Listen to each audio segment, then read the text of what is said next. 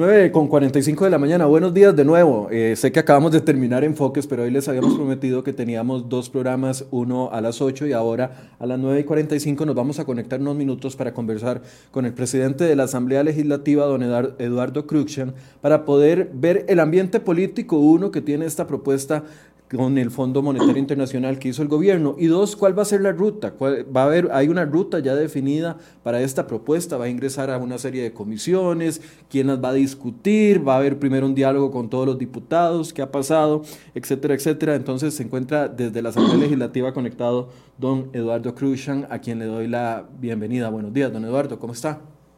Muy, muy buenos días y muy bien, gracias a Dios, estamos estamos bien dentro de lo que cabe en las circunstancias de la pandemia que, estamos viviendo. Don Eduardo, eh, yo tengo entendido que el gobierno, el presidente se reunió con los jefes de fracción y, me imagino que usted estaba presente o, no sé, o, se reunió con usted previo a darnos a conocer esta propuesta con el Fondo Monetario Internacional. ¿Ya usted conocía algo? ¿Ya la había escuchado? Eh, ¿Tuvo tiempo para poderla masticar, como se dice popularmente? Bueno, eh, el gobierno efectivamente se reunió con los con las jefaturas de fracción y algunos diputados independientes el día el día jueves de la semana pasada, donde eh, nos dieron una explicación de los alcances de la de la, propuesta. El día siguiente, el día viernes, antes de hacer el anuncio, nos enviaron ya el, documento con todas las, con todas las propuestas. Pero sí, este, esta presidencia tuvo la oportunidad de participar con las jefaturas de fracción en esa reunión con el señor presidente de la República. Esa, reunión... dieron... sí, Perdón, perdón, lo interrumpí, termina la idea. Sí, donde nos dieron una explicación resumida de los alcances de la propuesta. E, e, esa fue una, una, un diálogo donde todos se sentaron y el gobierno dijo, vea, esto es lo que yo propongo y ustedes tuvieron la oportunidad de decir, mire, explíqueme bien esto, explíqueme bien lo otro, o no, fue nada más una reunión de escucha para que ustedes supieran por dónde iba el asunto. Fue más una reunión de escucha por razones de tiempo, porque el, día jueves de la semana pasada nos tocó discutir en el del plenario de la Asamblea Legislativa el caso de la señora defensora de los habitantes. Entonces, cuando tuvimos que decretar un receso de las 12 y 30 a las 2, a las 2 y 30 de la tarde, entonces, en ese interín de dos horas fue que aprovechamos los diputados y las diputadas para ir a casa presidencial y que nos hicieran la explicación. De manera que no, no existió la posibilidad de, hacer mucha interacción por razones de, del, espacio-tiempo tan, tan corto de manera que fue, fue más explicativo que cualquier otra cosa. Claro, no les daba tiempo de analizar cada una de las consecuencias de las propuestas para poder hacer preguntas en, un periodo tan corto. Pero, sin embargo, al día siguiente, me parece que fue el viernes o amanecer sábado, usted fue uno de los primeros diputados que se pronunció y, y si mal no recuerdo, usted dijo que no veía ambiente político para que esta propuesta eh, pasara eh, con todos los proyectos de ley que implicaría convertirla en una realidad en la Asamblea Legislativa. ¿Usted no le ve ambiente político o ya han pasado los días y ahora dice, mira, sí, sí puede ser viable? Bueno, yo creo que, que las, diferentes, las diferentes bancadas se han manifestado al respecto, de manera que eh, mis manifestaciones del día viernes, cuando yo dije que no, que la percepción que tenía es que no hay ambiente eh, en la Asamblea Legislativa para, para aprobar nuevos impuestos sobre, por lo menos sobre las espaldas de quienes ya de por sí llevan una carga bastante pesada. Este, ya yo creo que, que no hace falta mi percepción porque existe la manifestación de las diferentes fracciones legislativas me parece que ya todas se han, han manifestado al respecto. Eh, y, de manera que ustedes pueden tener la claridad de, la situación con base en lo que ha dicho cada una de las, de las fracciones. Don Eduardo, cuando, cuando se reunió con el presidente, o no sé si en los días posteriores ha conversado con él, usted como presidente del Congreso y él como presidente del país, cuando se reunieron, él le habló de algún tipo de plan B, porque nosotros, eh, en vista de las circunstancias políticas, uno de que no existen los votos necesarios para que se aprueben eh, modificaciones a la ley o cuatro proyectos nuevos de ley, por lo menos para la parte de impuestos. Eh, ¿Con ustedes han, han hablado de alguna posibilidad, de alguna opción B o usted ese panorama todavía no lo tiene claro? Bueno, yo eh, con, con esta presidencia el señor presidente de la República no ha conversado sobre, sobre un plan B. No sé si con, con algunos otros eh, jefes de fracción lo habrá hecho, eh, pero por lo menos conmigo no, no, no ha conversado sobre eso. Sin embargo, este, me pareció oír en algún medio en, el, en esta mañana eh, que, que, se dijera que el señor ministro de Hacienda dice que están haciendo, están haciendo algunos algunos ajustes al, al plan, buscándole la, la viabilidad eh, en, en, la Asamblea Legislativa, pero por lo menos yo no he tenido ninguna conversación en ese sentido. Don Eduardo, eh, ¿usted tiene claro, no sé a este punto, cuál sería la logística de, o sea, el gobierno presenta la, la, propuesta a nivel general en una conferencia de prensa, pero sabemos de que muchos de esos puntos que ellos establecen, y, vuelvo, ¿y por qué hablamos tanto del tema de impuestos? Porque es lo que más afecta a la gente. Por ejemplo, el impuesto a las transacciones bancarias tendría que aprobarse vía ley, ¿correcto? Todos los impuestos tendrían que aprobarse vía ley. Ninguno se puede hacer de, de un decreto administrativo de, del gobierno. No, no, esos son temas los impuestos son temas sensibles y, requieren ser aprobados vía ley. Ya, hay mucha ya hay mucha jurisprudencia de la sala constitucional en ese sentido y es materia de reserva de ley y requiere, eh, requerirá pasar por esta Asamblea Legislativa. Ok, entendiendo eso, que al menos las cuatro modificaciones en los cuatro impuestos, sea el de bienes inmuebles, sea el de las transacciones bancarias, sea el aumento en renta para las empresas, o sea el aumento en el impuesto a los salarios que pagarían los salarios mayores a 840 mil, entendiendo que todos tendrían que pasar para, por la Asamblea Legislativa, ¿habría, en vista de las circunstancias y en vista de la, de la negociación con el Fondo Monetario Internacional, ¿habría algún procedimiento especial o tendrían que entrar en el procedimiento ordinario? en el que entran todas las leyes que están actualmente tramitándose?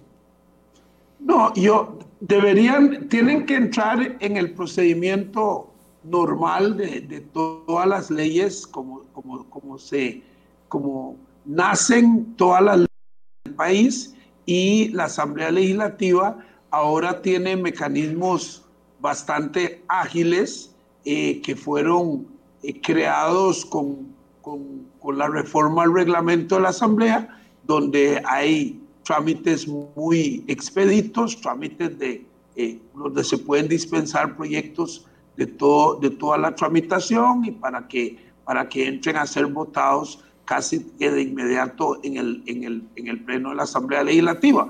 Pero eso no es un trámite reservado, reservado para, para proyectos eh, como los que va a presentar el Ejecutivo, ni mucho menos, sino que son trámites, el trámite está disponible para, para, para todos los proyectos de ley, exceptuando, exceptuando por supuesto, las reformas constitucionales y, y algunas que el propio reglamento no permite que tengan esa, esa tramitación expedita. Es decir, si quisiera el gobierno eh, impulsar estos cuatro impuestos, a pesar de que hay una amplia mayoría, y usted hace la lectura eh, correcta de la Asamblea Legislativa, y, yo hago una lectura de los sectores con los que hemos conversado, y pareciera de que eh, el no es masivo, el no a más impuestos es masivo, pero si viendo la actitud del gobierno, que a lo que yo veo van a insistir en el tema de la salida de esta crisis vía la forma de impuestos, si ellos lo quisieran, entonces tendrían que presentar cuatro proyectos de ley distintos y eh, si quisieran hacerlo vía rápida, tendrían que tener 38 votos para que 38 diputados le digan sí, aprobemos esto en un procedimiento especial de vía rápida. Si no, tendría que ingresar a una comisión y empezar su trámite en una comisión. Sí, bueno, este, permítame decirle que no necesariamente tendrían que presentar cuatro proyectos de ley. Lo podrían presentar este, como una única iniciativa, como, como se hizo con el, con el proyecto de la, de la reforma a las, del, del plan fiscal, la reforma, el fortalecimiento de las finanzas públicas, que tenía una serie de, de, de, reformas y de proyectos comprendidos en un solo proyecto de ley, de manera que podría, podría, podría escoger esa vía el Ejecutivo para hacerlo o hacerlo en proyectos individualizados, pero en cualquiera de las vías que, decida tomar el Ejecutivo eh, tiene que ser presentado a la corriente legislativa, eh, de, de, verdad ser asignada por la presidencia de la Asamblea Legislativa a alguna comisión para que conozcan los proyectos y tendrá que sufrir el trámite normal dentro de la comisión o si es dispensado de, de toda su tramitación o de una vía rápida, para el conocimiento requeriría de 38 votos, una mayoría calificada. ¿Usted ve 38 votos diciéndole al gobierno, ah, discutamos este proyecto en vía rápida? ¿Ve fácil conseguir 38 votos de los 57 diputados? Nunca ha sido fácil conseguir 38 votos en ninguna circunstancia, de manera que no veo, no veo yo este, por qué esta sería fácil. Don Eduardo, entendiendo, digamos, de que si el gobierno insistiera en esta, en esta propuesta vía impuestos, tendría que cumplir con el trámite, ¿cuál sería la diferencia de plazos? Si lograra reunir 38 eh, votos para una vía rápida, ¿en cuánto tiempo se discutiría el proyecto? Y si no lograra reunir eh, los 38 votos en una vía ordinaria, ¿cuánto tiempo podría tomar la discusión de esto?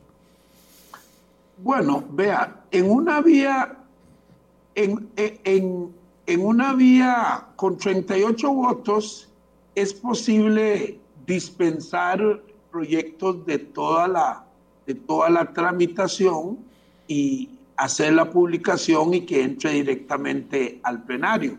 Aunque en, en materia impositiva, este, me parece que eh, una dispensa total de trámite, de trámite no parece, no parece este, un camino que se podría seguir.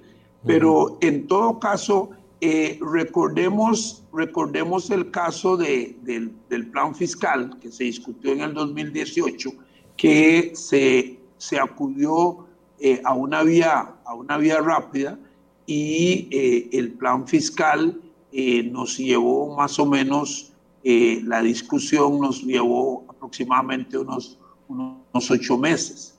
De manera que este, eh, todo depende. Hay temas, hay temas que, por, que en una vía rápida salen rápidamente, porque salen rápidamente, porque eh, los diputados y las diputadas no se acogen a los plazos y a todas las oportunidades que tienen de intervención.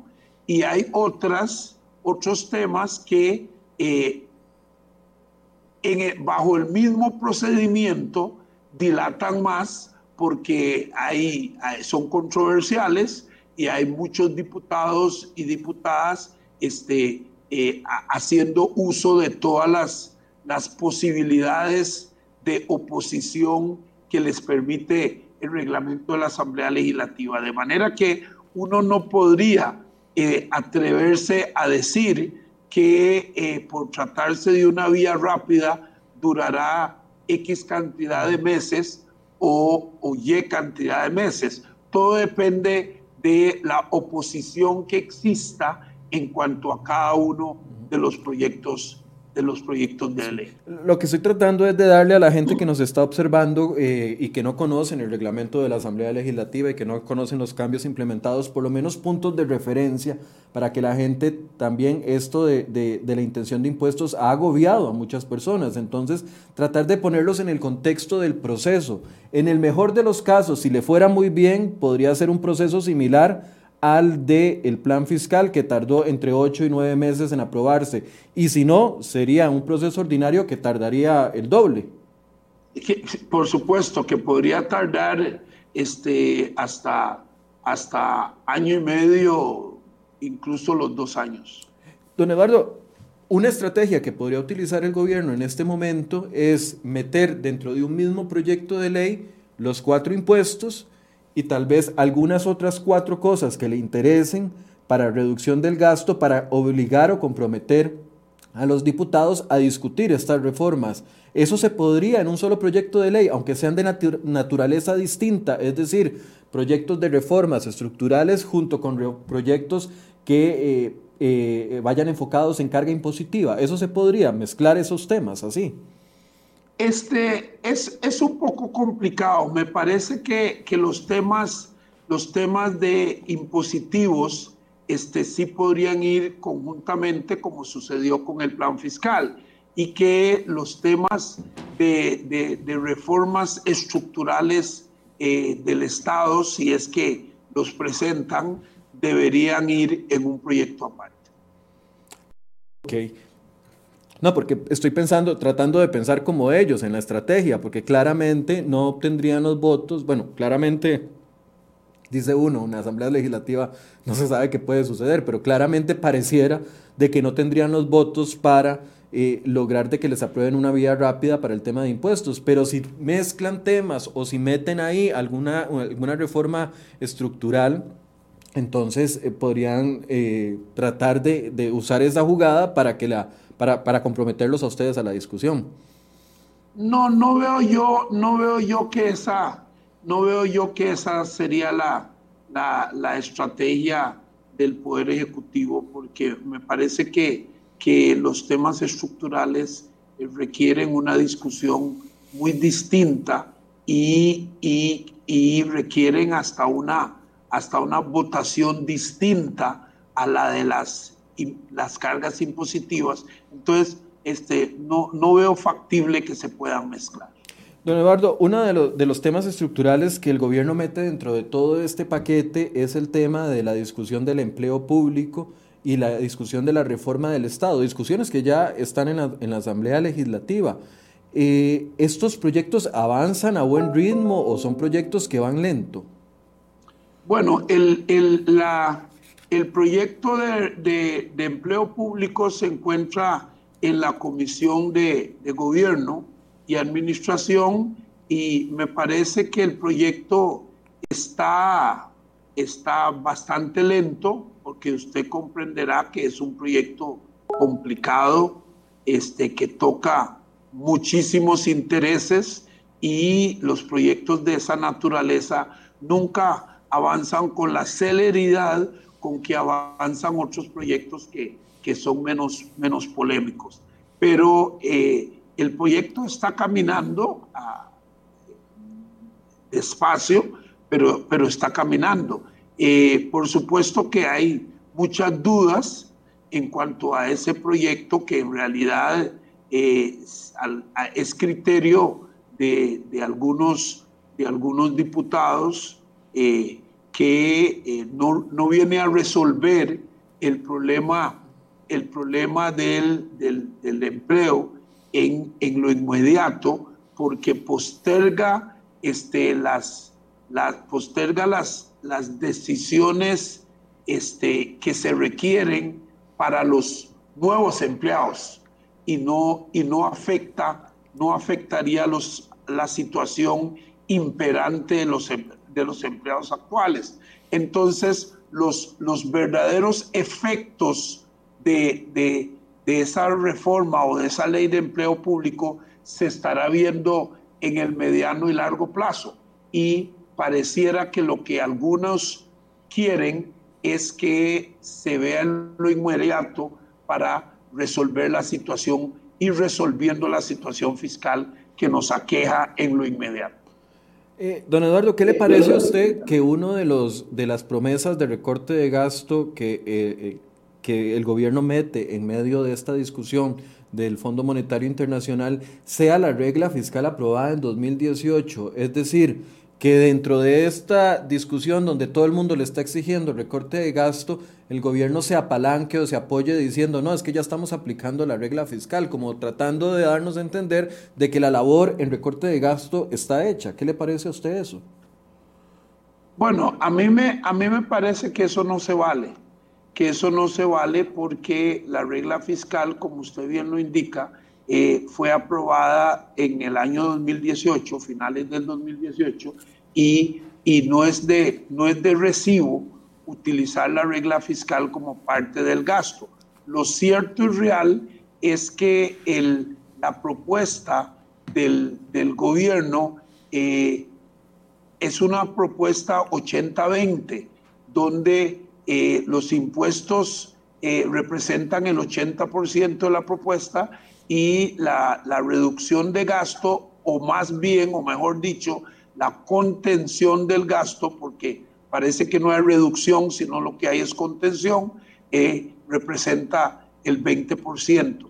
De manera que eh, ese apalancamiento que se, que se está utilizando, que con base en la regla fiscal, no es lo que, no es lo que los costarricenses esperamos en cuanto a la reducción de gasto porque nos parece que obedece a una etapa, a una etapa que, eh, que, antecedió, eh, que fue la etapa de la discusión del plan.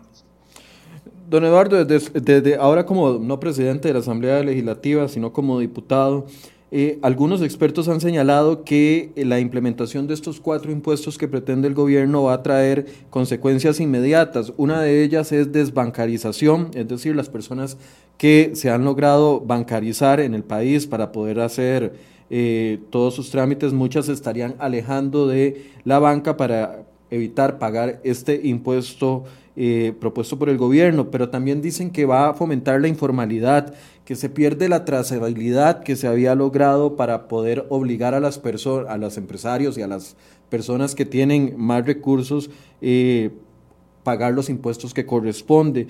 Eh, algunos dicen que puede bajar el consumo de los hogares, que va a poder, eh, que podría generar aumento en el costo de los productos. E incluso algunos hasta señalan la colocación de bonos como un una de los efectos adversos. ¿Usted cómo analiza eso? cree que pueden traer estas consecuencias efectivamente y terminar golpeando a, las clases no altas como se vendió el discurso del jueves anterior, que no les duró ni lo que dura un castillo de, naipes en medio de un ventolero, no a las clases altas, sino a todas las otras clases, la clase media como el principal afectado y la clase eh, más baja de este país con medidas colaterales. Sí, yo no voy a, yo no voy a entrar a analizar este, los, los alcances que puedan tener los cuatro impuestos que, se impulsan en el paquete, porque me parece que vienen siendo discutidos por, por muchos economistas, por muchos sectores especialistas en el tema de los tributos y que eh, eh, han sido ampliamente discutidos eh, los, los pro y los contra, de manera que yo no voy a volver a, repetir argumentos que se vienen, que se vienen dando. Yo en, en, el marco general sí voy a decir que por lo menos este, yo no veo, no veo, como lo dije en, en su momento en el, en, en, el audio, en el video del día viernes, yo no veo a la Asamblea Legislativa cargando nuevos impuestos sobre las espaldas de quienes llevan una carga pesada de impuestos ya.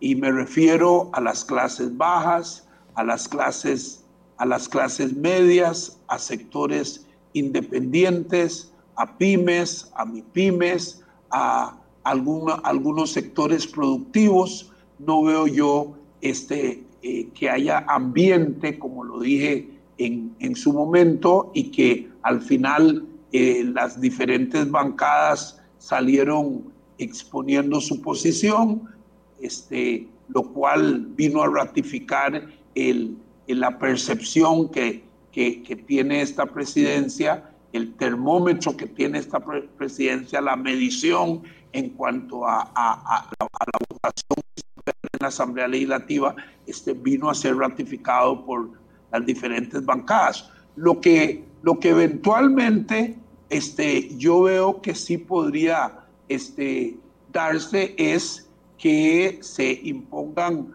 algunas cargas este, impositivas sobre sectores que llevan una carga livianita y algunos que no llevan cargas, carga del todo. Entonces yo creo que, que por ahí este, ah, podría existir alguna posibilidad. Eh, eh, Pero, ¿De qué este, sectores está hablando? ¿Cooperativas? ¿Zonas francas? Eh, bueno, usted lo está diciendo claramente, por supuesto. Estoy hablando de todos los sectores, de todo, absolutamente todos los sectores que, que llevan una carga no comparable con la carga que lleva este, ciertos sectores llevan una carga muy liviana y algunos que no llevan carga del todo. Yo creo que es, es hora de que se distribuyan las cargas en este país, de manera que, que sí veo, sí veo, este, sí creería que, que podría existir alguna posibilidad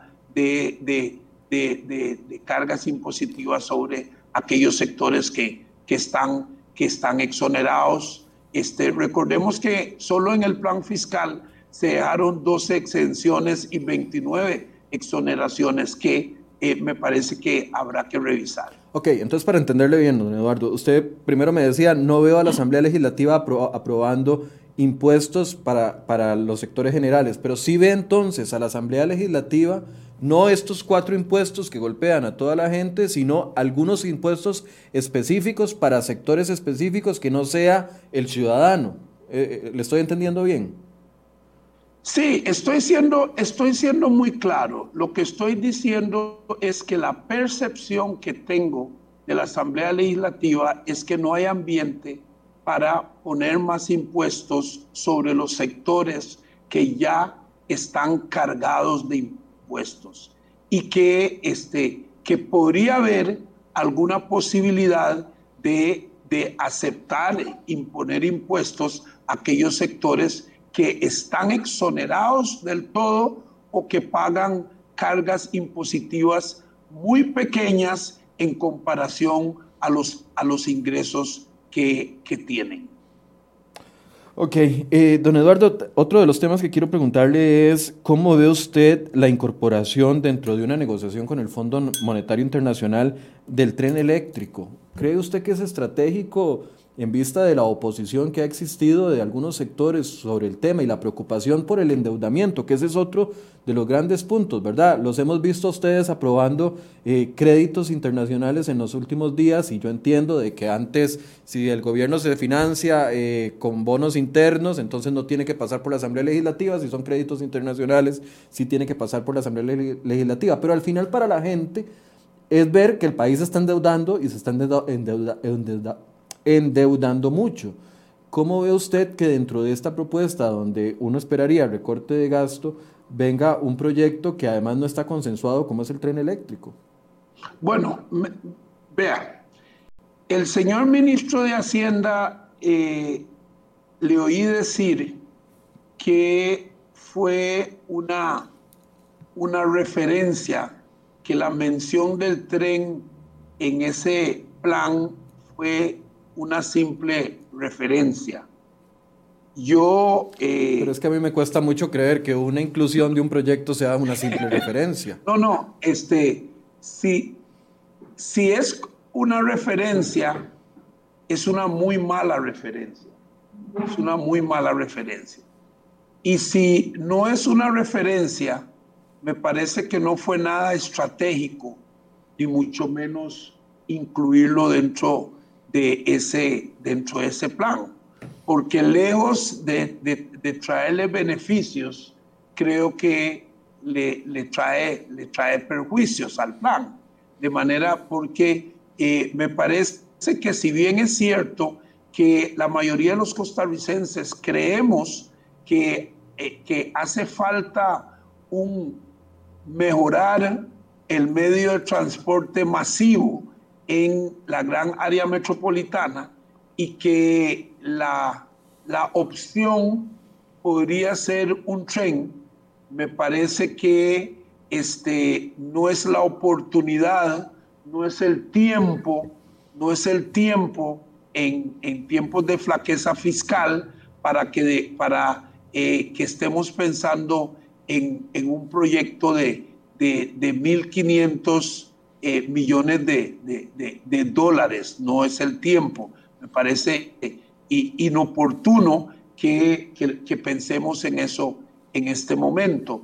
Y sin entrar a, a, a tomar en cuenta eh, los cuestionamientos de tipo, de tipo técnico que se le han hecho al proyecto en, en la comisión donde está siendo conocido. Eh, don Eduardo, ¿qué pasa si no logramos acuerdo? ¿Usted tiene claro eso? Porque yo, vieras que a mí me ha costado entender ahorita, porque el gobierno dice, ah, por primera vez estoy viendo que hace unos minutos Otón Solís salió de donde estaba eh, escondido en el BESI y acaba de mandar un gran mensaje, primera vez que se atreve a pronunciarse sobre un tema nacional, buscando un acuerdo. El gobierno está moviendo todas sus fichas para buscar un acuerdo, pero si el acuerdo y la propuesta de ellos no es viable, ¿qué pasa si antes del 5 de octubre, ya dijeron que el 5 de octubre no se va a presentar la propuesta ante el fondo y que van a tomarse algún tiempo, pero qué pasa, digamos que fuera el 30 de octubre, qué pasa si en este mes y medio no logramos un acuerdo? como país, porque ellos sigan empeñados en, apalancarse en impuestos y los demás decimos que recorte de gasto y etcétera, etcétera, y los sectores políticos tienen cada uno de sus posiciones como país, saliéndonos de, esa gran fotografía, ¿qué pasaría si de aquí al 30 de octubre no logramos un acuerdo? Finalmente ellos llevarán al Fondo Monetario Internacional una propuesta o tendremos que adaptarnos a lo que el Fondo Monetario Internacional nos vaya a decir. Bueno, vea, yo, yo creo que el gobierno debería ir buscando un gran acuerdo nacional me parece que el gobierno debería hacer una convocatoria de los, de, los diferentes sectores y eh, oír, qué es lo que podría ser viable este, a nivel del, del Congreso y de lo que el país este, estaría de acuerdo en, en, en, aceptar y enrumbar la propuesta en esa, en esa línea y no, y no seguir por impulsando una, una, un plan que, que, ya se ha demostrado que, que no tiene aceptación en, en, el pueblo costarricense, entre los diferentes sectores eh, productivos, entre los diferentes actores sociales y que ya la mayoría de la asamblea, la mayoría de las fracciones de, las asamblea, de la asamblea legislativa se han, se han manifestado al respecto. De manera que me parece que rápidamente debieran eh, convocar eh, diferentes sectores y buscar una vida alterna eh, que, que comprenda los aspectos que, que, la mayoría de los costarricenses quisieran ver en ese plan, que son reformas estructurales por esa línea y, no tratar de, imponer a la fuerza una, un, planteamiento que, eh, que ya fue, eh, que ya se ha demostrado que, que, no es del, de la aceptación de la mayoría del pueblo costarricense ni de los diferentes sectores. Pero usted ve al país, o sea, con lo débil que está el gobierno, eh, no tiene voceros, vea, vea, que manda a defender su plan de, impuestos, lo manda a defender con el ministro de Comunicación el domingo para tratar de convencernos de que, de que la, el impuesto a, las transacciones es algo, algo que va a beneficiarnos. Claramente nadie les cree eso, pero con la debilidad que tiene o que está mostrando la administración en este momento, o sea, usted ve objetivamente con la ayuda incluso de, no sé, de, ustedes, los, el presidente de la Asamblea Legislativa o el presidente del Poder Judicial, que todos nos uniéramos, usted ve lográndose un acuerdo en un plazo de un mes para ir al Fondo Monetario Internacional a decir, esto es lo que vamos a hacer como país. Porque de, bueno, me acusan de negativo, bueno, yo, yo, no veo bueno, esa, ese panorama en, en, en 30 días. Bueno, yo, yo creo que este país ha demostrado que estamos ante la adversidad, hemos, hemos tenido la capacidad de, de unirnos y de sacar la casta. Y, y lo digo a nivel, a, a, diferentes niveles, que cuando estamos con todo el agua al cuello, hemos tenido la capacidad de, de lograr consensos y de, y de salir adelante. Y sí, si debemos este, buscar un gran acuerdo nacional en, en un espacio de tiempo corto, este, de 30 o, o 45 días, para tener algo viable que presentar, yo creo que debemos hacer el esfuerzo por lograr e, ese acuerdo nacional. Eh, ¿Usted ve al país no negociando con el fondo? Porque algunos sectores, eh, tal vez los más extremos, están diciendo no necesitamos ir al fondo. ¿Usted ve una, una, opción B al Fondo Monetario Internacional o usted sí cree que, que esa es la, la vía? Bueno, yo, yo digo que no debemos cerrar, no debemos cerrar ninguna de las opciones me parece que, que no podemos decirle no al fondo, no debemos decirle no al fondo y, y, y, abocarnos solo a, a, otras posibilidades, que tenemos que, que valorar todas las opciones que tenemos. Y el Fondo Monetario es una de las opciones y creo que la mayoría de los costarricenses no está en contra de que vayamos al Fondo Monetario Internacional. Lo que está en contra es de lo que vamos a llevar a proponerle al fondo. Este, e, e, esa es la diferencia. me parece que la mayoría de los costarricenses está en contra de la propuesta de impuestos, pero que, que podríamos buscar otras propuestas, otras alternativas más este, que estén en, en, que haga que la, que la que la medicina no sea tan amarga, una medicina menos amarga para los costarricenses que lleve al fondo y que ya se, donde se contemplen reformas estructurales, donde, por ejemplo, eh, se, se, hable de eh, la evasión, la ilusión que representa 3.8 eh, millones de dólares en pérdidas anualmente, que, que se hablen de temas como los, como los alquileres, por ejemplo, que nos denunció el, el ministro, el exministro de Hacienda, que anualmente solo Hacienda, solo Hacienda eh, utiliza 16 millones de dólares en pago de alquileres. Me parece que esos temas son una barbaridad.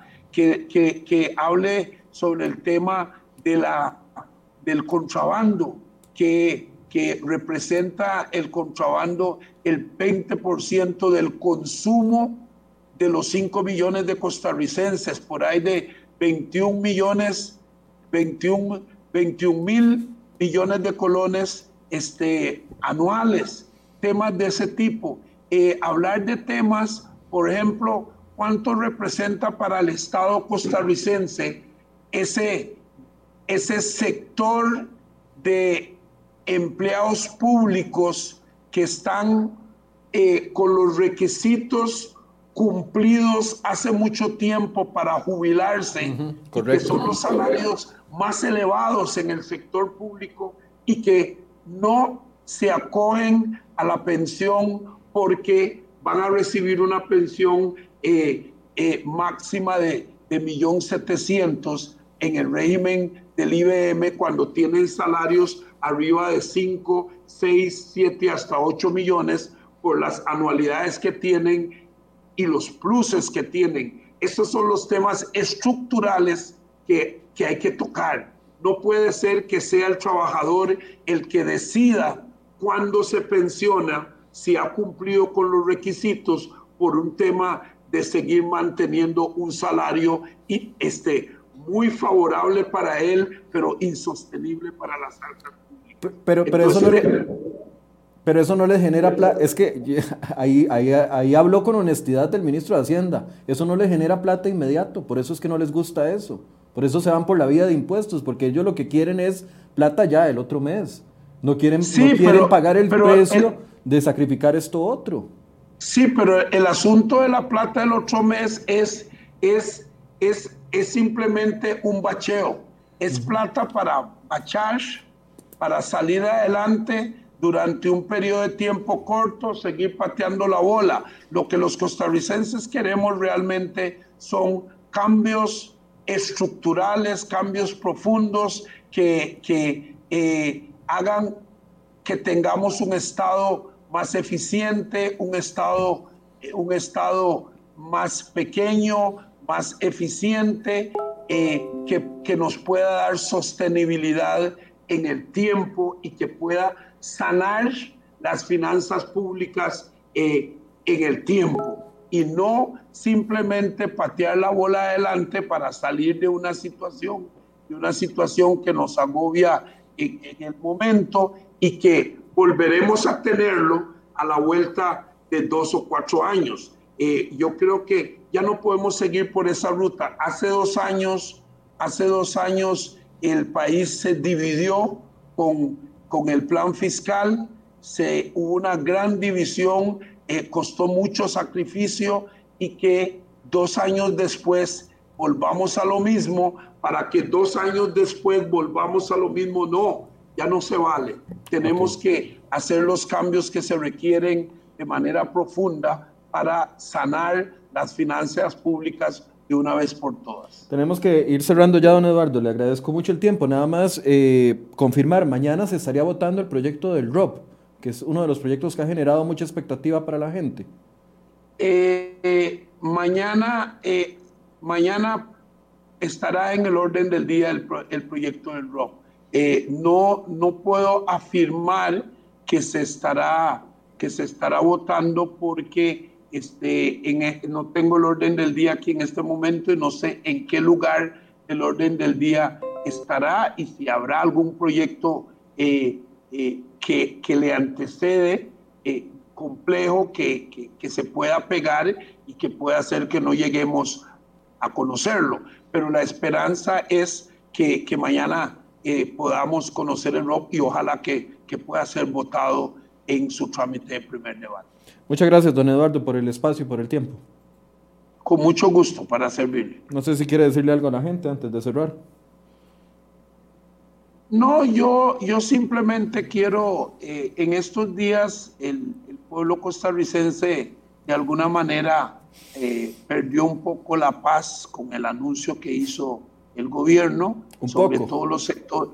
¿Ah? Un poco. Perdió, perdió la paz, claro, con el gobierno que hizo el anuncio sobre todos los sectores que, que, dicen, si a mí me ponen más impuestos, no voy a tener ni, ni qué comer. Y, y aquellos sectores que, que al día de hoy muchos no tienen pan en su casa.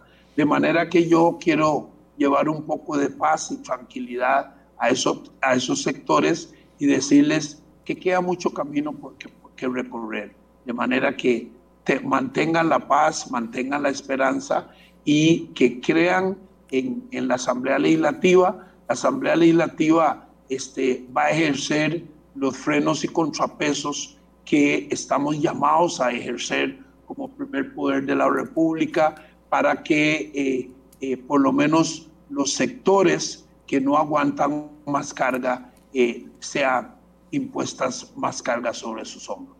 Bien, muchas gracias a don Eduardo Cruxan, presidente de la Asamblea Legislativa, por este espacio que, eh, como les decía, se los trajimos especial. Lo que el, el, el, a ver, la intención de esto es también poner en contexto en cuánto podría ser esta discusión, ver que no son cambios de la noche a la mañana, que tienen que pasar sus etapas. Para, para esto mismo que decía don Eduardo, para que tengamos un poco de tranquilidad, eso no quiere decir que nos, a, nos atengamos y que digamos que sí a todo que sigamos ejerciendo desde cada uno de nuestros eh, sectores y, desde nuestra posición como ciudadanos nuestra opinión, pero también entender de que hay procesos que se tienen que cumplir y que no está nada, como decía el ministro, no está nada escrito en piedra. Bueno, yo creo que lo que sí está escrito en piedra hasta el momento es que el país no les va a aceptar más impuestos, al menos en estos cuatro que ellos pretenden. Gracias a don Eduardo Cruzan por habernos atendido. Gracias a ustedes por su compañía. Mañana enfoques a las 8 de la mañana. Buenos días.